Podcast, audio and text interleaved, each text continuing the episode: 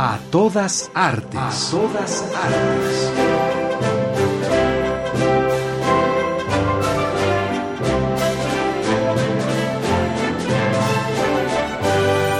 ¿Y aquel pequeño árbol? ¿Cuál? Aquel, el más pequeño. Revista Radiofónica del Instituto Nacional de Bellas Artes y Radio Educación.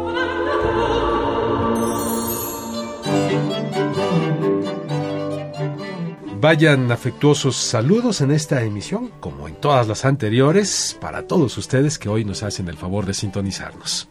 Los saludamos con mucho gusto como cada semana. Blanca Castro Villamor y Sergio Alberto Bustos. Pues los saludamos a nombre de todos los que hacemos este programa, como siempre agradeciéndoles antes que nada su amable atención. El Instituto Nacional de Bellas Artes y Radioeducación les dan la más cordial bienvenida. Dicho lo anterior, empezamos esta nueva emisión de A, todas, artes. Lo que queda de nosotros, obra de teatro para niños mayores de 10 años. Exhibición de Rubens Avandik, la pintura flamenca en la colección Gerstenmayer. Se inauguró la octava Bienal Iberoamericana CIDI de Interiorismo, Diseño y Paisajismo 2015-2016 en el Museo Nacional de Arquitectura. Conoce la exposición Jesús Martínez Carrión y el colmillo público, del trazo costumbrista a la línea revolucionaria. Build to Last, una coreografía de Meg Stewart en el Centro Cultural del Bosque. El Instituto Nacional de Bellas Artes reconoce al arquitecto Fernando López Carmona. La obra teatral Lo que queda de nosotros relata la historia de Nata, una niña que sufre la pérdida de sus padres y de Toto, su perrito, de tres patas, que abandona y está en una perrera a punto de ser electrocutado. ¿Podrá Nata reconciliarse con su dolor y su enojo para ir en busca de Toto? Ay, no, no quiero que electrocuten a Toto, Sergio. Bueno, pues entonces, ¿qué te parece si escuchamos el reportaje y descubrimos más a fondo esta interesante historia? Vamos a escuchar.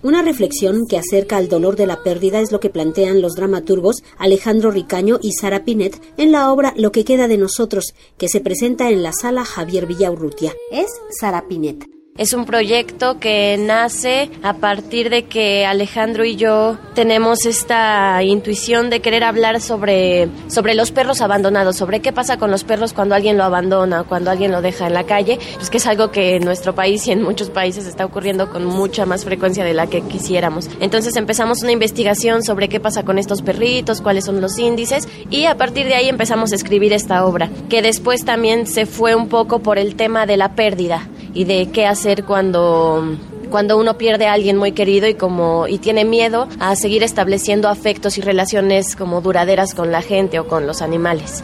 Entonces, a partir de todo esto escribimos este texto que ganó el Premio Bellas Artes a Obra de Teatro para Niños en 2014 y a partir de lo cual también participamos en la convocatoria de Limba para producción de obras teatrales y también nos seleccionaron y ahora estamos aquí dando temporada. Los adolescentes y la pérdida de algo querido que desde su dramaturgia está dirigida a público joven y este y adultos, por supuesto, pero más hacia un público joven que apenas como que está armando una idea del mundo, apenas está entendiendo un poco qué es la pérdida, qué es la muerte, cómo, cómo llevarla a cabo y que también es un poco la edad en la que uno tiene su primera mascota tal vez y no empieza a entender las responsabilidades que hay que tener cuando tiene apenas un perrito, un gatito, una mascota que depende de nosotros. En la obra solamente somos dos actores hay varios personajes, pero los personajes principales son Nata, que es una adolescente que perdió a sus papás y que tiene miedo de establecer vínculos afectivos con otras personas, y Toto, que es el perro a quien abandona por este mismo miedo que tiene de no querer volver a, encariñarse con nadie más. A Toto lo hace Raúl Villegas, que es un excelente actor. Un perro que va más allá de un personaje. Buscamos no, no mostrarlo escénicamente de un modo como, pues como disfrazado de perrito y haciendo como el clásico este perro en teatro, sino buscar un poco más lo humano de este personaje, mostrando lo que él siente, lo que él piensa, para que sea un poco más claro para quien lo vea el qué pasa por su cabeza y qué pasa con sus emociones cuando se encuentra solito en la calle sin saber qué hacer. Tiene que llegar como muy profundo a la gente, tiene que conectar mucho con los niños, con los jóvenes que lo vean para que se pueda entender como más este este difícil trayecto que tiene este perrito cuando lo abandonan. Los horarios. Pues ojalá, ojalá, ojalá que se animen a venir a esta obra. Es una obra muy bonita que nos gusta muchísimo. Se llama Lo que queda de nosotros y estamos los sábados y domingos a la una de la tarde en la sala Javier Villaurrutia en el Centro Cultural del Bosque, en el Metro Auditorio Nacional. El boleto cuesta solamente 80 pesos y hay descuentos de 45 pesos para todo el que llegue con credencial de estudiante, de maestro, de gente de teatro o de INAPAM. Entrevista a todas artes, Verónica Romero.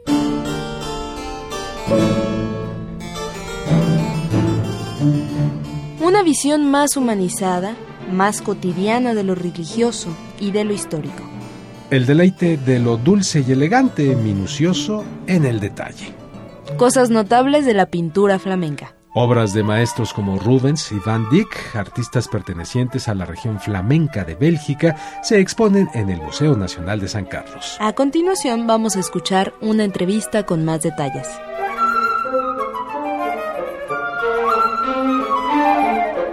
Pues tenemos en la línea telefónica a Carmen Gaitán Rojo, ella es directora del Museo Nacional de San Carlos y queremos eh, platicar con ella acerca de una eh, exposición que lleva por título De Rubens a Van Dyck. Eh, Carmen Gaitán, ¿qué tal? ¿Cómo está? Buenas tardes. ¿Qué tal? Muy buenas tardes. Estamos de plácemes y bueno, pues en esta tradición del Instituto Nacional de Bellas Artes de traer grandes muestras de corte internacional, ahora le toca al Museo Nacional de San Carlos recibir esta colección de 59 piezas. Es parte de una colección que tiene un coleccionista alemán fincado en España, en Madrid, el señor Rudolf Gerstenmeyer. Y bueno, eh, dentro de la colección él tiene aproximadamente 200 piezas y puso énfasis en eh, la pintura flamenca.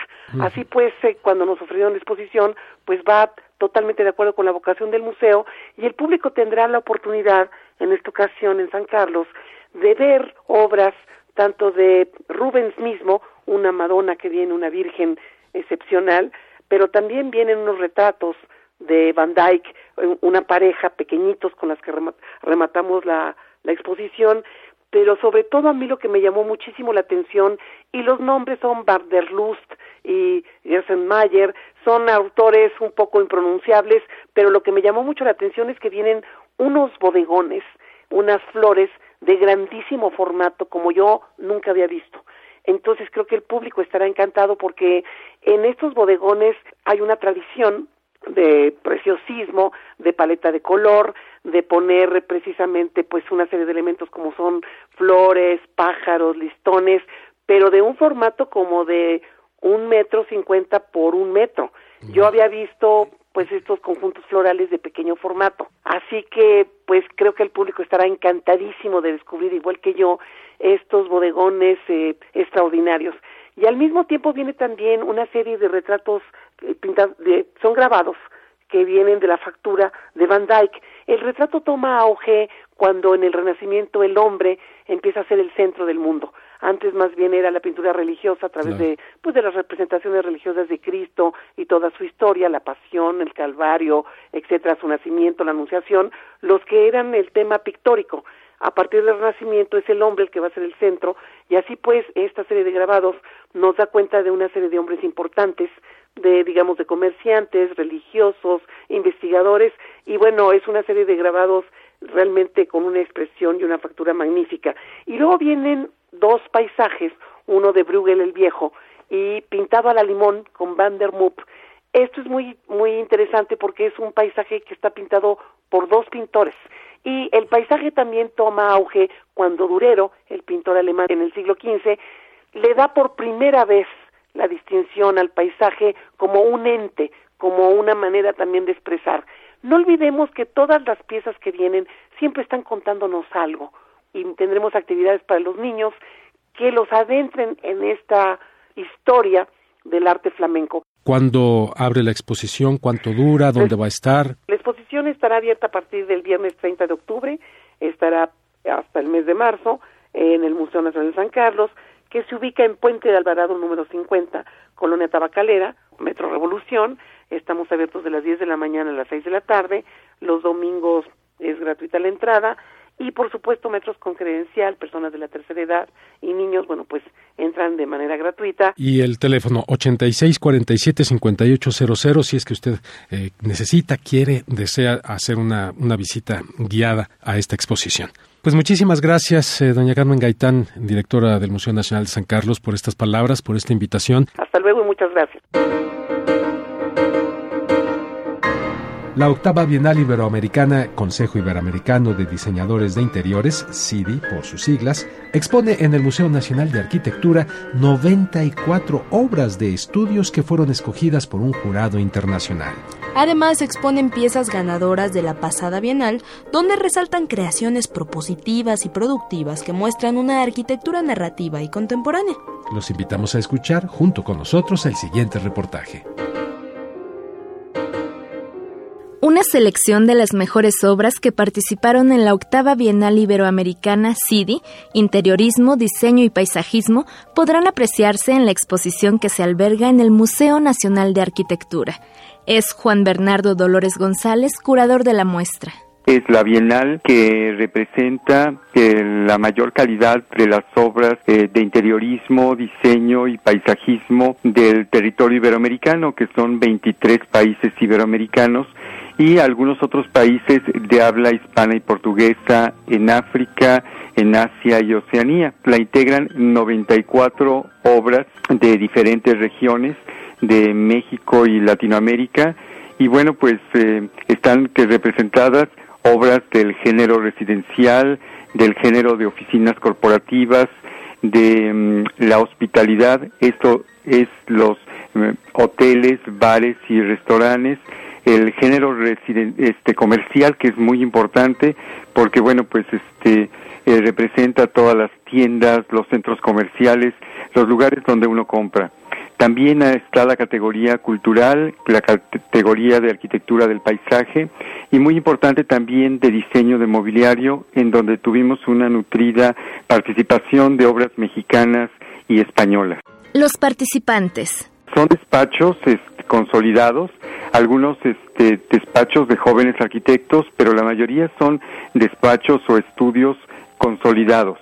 O sea, más que artistas, en realidad son profesionales de la arquitectura, del diseño y del interiorismo, del diseño de interiores. Las obras premiadas. Los ganadores de la región Norteamérica son el restaurante Novo Polanco del grupo Sordo Madaleno y un restaurante muy, muy, muy especial en Guadalajara, Jalisco, que se llama Hueso Restaurant, que está decorado con 10.000 huesos, eh, tanto tanto huesos naturales como de cerámica. Y bueno pues en una experiencia de restaurante comunitario muy muy este muy espectacular. También este los ganadores de la región Caribe es un departamento que la autora le llamó artífice de sueños la diseñadora Sandra Heller de Santo Domingo y del área Sudamérica Andina tenemos un trabajo corporativo que es el trabajo de todas las sucursales de Interbank del despacho García Milla León de Lima, Perú. Las piezas de la exposición. Son carteles o pósters en donde se podrán ver fotografías, fotografías del interior. Hay también eh, maquetas y hay piezas también de mobiliario. Hay dos piezas muy importantes. Una silla que se llama Alma Rombos del diseñador mexicano Ariel Rojo y está una silla que se denomina Zarape que fue lanzada en el 2014 en la Feria de Milán y es obra del diseñador mexicano de Guadalajara, Joaquín Oms, y producida por la empresa valenciana Point. La octava Bienal Iberoamericana CIDI, Interiorismo, Diseño y Paisajismo, puede visitarse de martes a domingo en el Museo Nacional de Arquitectura, que se encuentra dentro del Palacio de Bellas Artes. Entrevista a todas artes, María Elda Flores.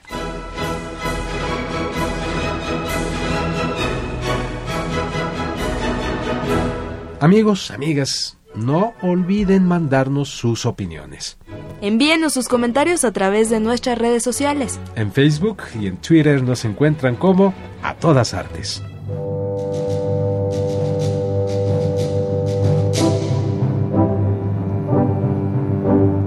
El Museo Nacional de la Estampa presenta Jesús Martínez Carreón y El Colmillo Público. El Colmillo Público fue una revista que allá por la segunda mitad del siglo XIX daba cuenta del acontecer político y en donde las caricaturas formaban parte destacada. Un importante caricaturista de aquella publicación, que satirizaba a los personajes de la época, fue Jesús Martínez Carrión. Escuchemos la siguiente entrevista para conocer a fondo qué podremos disfrutar en esta interesante exposición.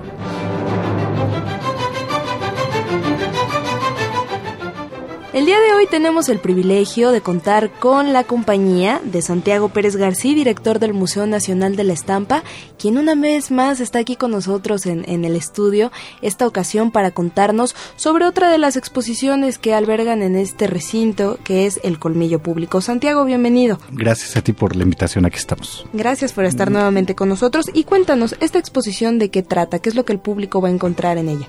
Mira, esta exposición es un retrato del porfiriato, es un retrato del México de finales del siglo XIX y principios del XX, que por un lado da cuenta de aquellas, aquellas ilustraciones que realizó Jesús Martínez Carrión, un artista olvidado de la escena de la historia del arte mexicano, un ilustrador formado en la Academia de San Carlos, que por un lado trabajó los últimos años del siglo XIX en una serie de revistas ilustradas, aquella gran prensa ilustrada que daba cuenta de un México idílico, con escenas costumbristas, tipos populares, y por otro lado es todo aquel trabajo de caricatura que, él, que Martínez Carreón realizó este, para una revista eh, política crítica del régimen porfiriano, que él fundó y dirigió en los primeros años del siglo XX, una revista de corte editorial magonista, y que es un cruento retrato crítico, satírico y mordaz del, del, régimen político de Porfirio Díaz y de la situación política y social que se vivía en aquel entonces. Estamos hablando del Museo Nacional de la Estampa. ¿Qué es lo que vamos a encontrar ahí? Bueno, eh, vamos a encontrar estampas de, de, de, realizadas en la factura de litografía, eh, caricaturas, cartones, revistas ilustradas, eh, cromos es, y una serie de acuarelas de perfecta factura realizadas por Martínez Carrión. ¿Cómo hacen la selección? ¿Cuál es su, su línea curatorial? Bueno, una de las, uno de los perfiles identificados eh, para, el, para, la, para el desarrollo curatorial del museo eh, se inserta en la investigación de sus acervos artísticos. Este proyecto nace eh, a partir de una generosa donación de 113 cartones eh, realizados por Martínez Carreón, una donación que recibimos el año pasado de parte de eh, el arquitecto Francisco Gutiérrez y este este lote permitió eh, generar una lectura curatorial de, de, de, de la obra de Martínez Carrión y el resultado es esta exposición que actualmente presentamos. Cuéntanos al público que nos escucha, a mí, ¿quién era él? Mira, Jesús Martínez Carrión es un poco olvidado, digámoslo así, de la historia del arte mexicano. Mucho tiene que ver su trágico fin porque murió saliendo de la cárcel después de haber sido eh, perseguida su revista y él encarcelado en la, en, en la prisión de Belém y murió casi simultáneamente con su salida de la cárcel. Entonces no, eh, no dejó, no hay muchos rastros acerca de su obra. Sin embargo, formó parte de una generación muy importante de ilustradores y caricaturistas como Cabrera, José Guadalupe Posada, que eran sus contemporáneos. Él fue un artista que nació en San Miguel de Allende, y que estudió en la Academia de San Carlos, donde se formó como dibujante, como artista, y prueba de su calidad son las obras que actualmente presenta el museo. Muy bien, Santiago, dile a nuestro público eh, hasta cuándo puede visitar esta exposición y por supuesto también cuéntanos si tienen alguna actividad paralela, talleres, algo que pueda ser de mayor eh, interés para ellos también. Con mucho gusto. La exposición está abierta al público de martes a domingo en un horario de 10 de la mañana a 6 de la tarde. El domingo es entrada libre para todos nuestros visitantes. De lunes a sábado hay, hay descuentos para uh, niños menores de 13 años, estudiantes, maestros con credencial, adultos mayores con credencial de INAPAM, jubilados del ISTE, del IMSS y hacia fines del mes de noviembre vamos a tener una serie de conferencias en torno a los tópicos que aborda esta exposición, la caricatura política, la prensa ilustrada y el colmillo público en particular. Estamos por definir las fechas, pero los haremos llegar con mucho gusto. Estén al pendiente, recuerden que si quieren más detalles pueden entrar a la página www.bellasartes.gov.mx y consultar más información al respecto. Recuerden, visiten esta exposición Santiago Pérez García, director del Museo Nacional de la Estampa. Muchas gracias por habernos acompañado. Al contrario, gracias a ustedes por el espacio. Built to Last, título que se podría traducir como Construido para perdurar, es el que se refiere a la obra coreográfica de Meg Stewart, en la que cinco bailarines viajan a través de la historia de la danza. ¿Es posible continuar creyendo hoy día en valores eternos y en universalidad? Este cuestionamiento lo hacen acompañando la representación dancística con música de Rachmaninoff, Beethoven, Xenakis y Schoenberg. Vaya, pues qué maravilla. No nos la podemos perder. Una de las coreógrafas más importantes de la escena europea arribará con una de sus propuestas al Centro Cultural del Bosque.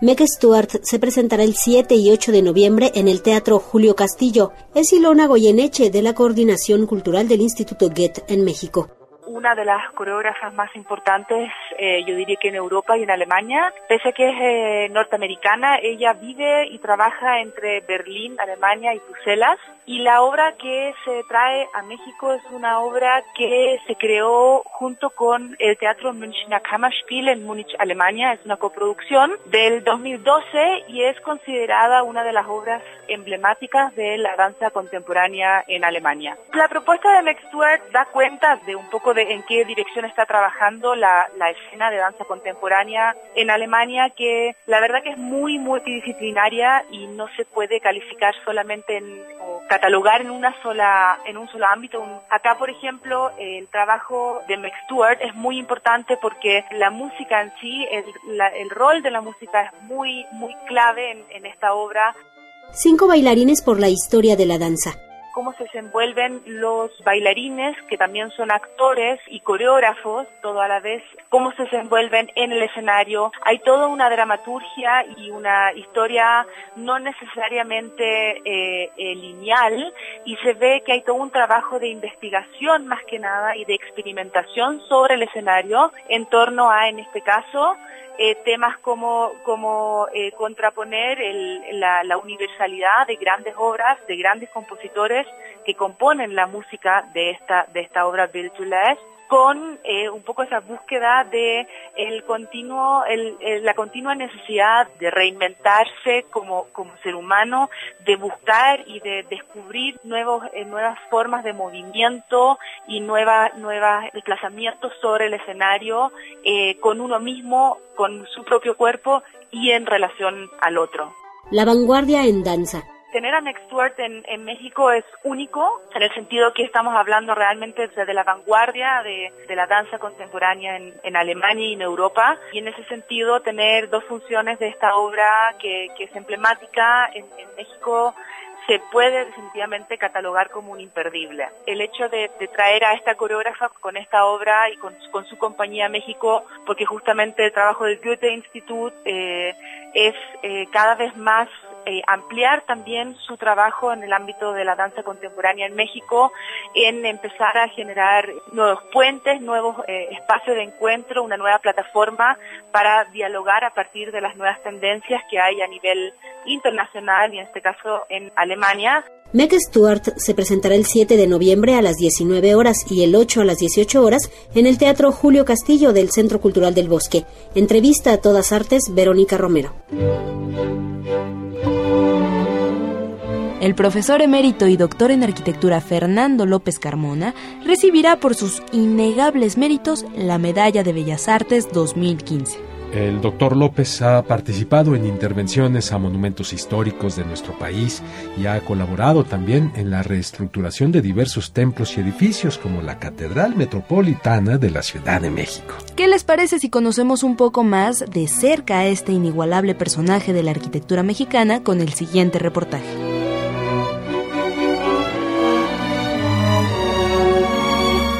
El arquitecto Fernando López Carmona será distinguido con la Medalla Bellas Artes. Rodrigo López, hijo del homenajeado, comenta.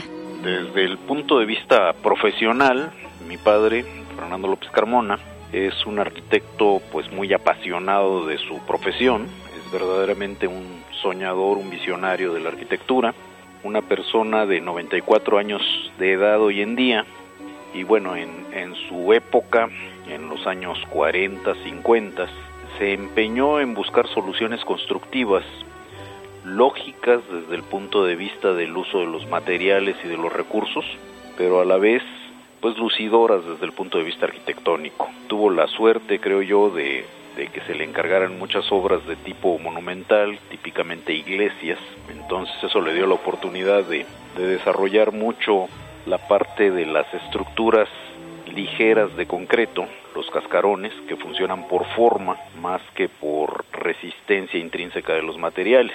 Y después ya en los años 70, cuando dejó de ser viable el uso intensivo de mano de obra por el cambio de las condiciones sociales del país, entonces se, se volteó hacia los prefabricados.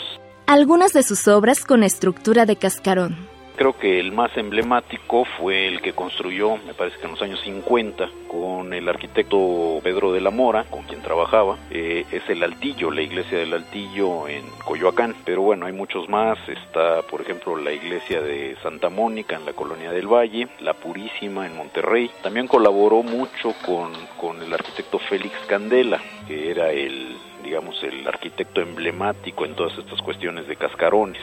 Entonces, pues muchas de las obras son en común con, con Félix Candela o con Pedro de la Mora. La restauración también fue una labor importante en el trabajo de Fernando López Carmona. Hizo fama, hizo prestigio como estructurista y de ahí que también le salieran muchas, muchas obras, muchos trabajos de restauración y salvamento de monumentos coloniales. Yo recuerdo en los años 70 que hubo un temblor muy fuerte en Guatemala. Estuvo interviniendo mucho en el rescate de muchos monumentos históricos por allá. También en la región de Puebla, en otro temblor muy fuerte. Y bueno, pues de ahí se le hizo la fama de, de ser el salvador de monumentos eh, de la época colonial, sobre todo, que son los que sufren mucho con esto. Y bueno, pues quizá como culminación de su carrera, el rescate estructural de la Catedral de México. El galardón. Representa un reconocimiento de la comunidad artística de este país a la obra de uno de sus integrantes y bueno, a la obra vista en su, en su integralidad, no a una obra específica, no a una parte de su, de su devenir profesional específico, sino ya a toda una trayectoria de vida. Es lo que creo que representa. Y para mi papá, por supuesto, que es un gusto y un gran orgullo, igual que lo es para todos los que lo queremos, sus familiares y sus amigos. El arquitecto Fernando López Carmona recibirá la Medalla Bellas Artes este sábado 31 de octubre en el auditorio del Claustro de Santa Rosa de Viterbo en Querétaro. Entrevista a todas artes, María Elda Flores. Por hoy, a todas artes llegó a su fin. Y como siempre, nuestra invitación, nuestro recordatorio. Te estaremos el próximo jueves esperando al comenzar a despedir la tarde. Agradecemos muchísimo su preferencia y su compañía. No olviden que en la cartelera de Limba se encuentran muchas más actividades del gusto de cada uno de ustedes. Así es. Nosotros solo les deseamos que tengan una hermosa noche y un revivificante fin de semana. Se despiden de ustedes. Blanca Estela Castro Villamor y Sergio Alberto Bustos. Esto fue A, todas, artes. Hasta la próxima semana.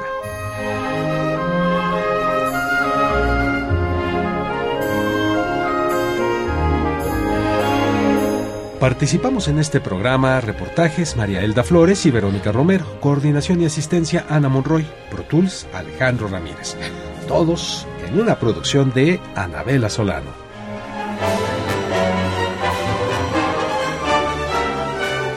A todas artes. A todas artes. Programa del Instituto Nacional de Bellas Artes y Radio Educación.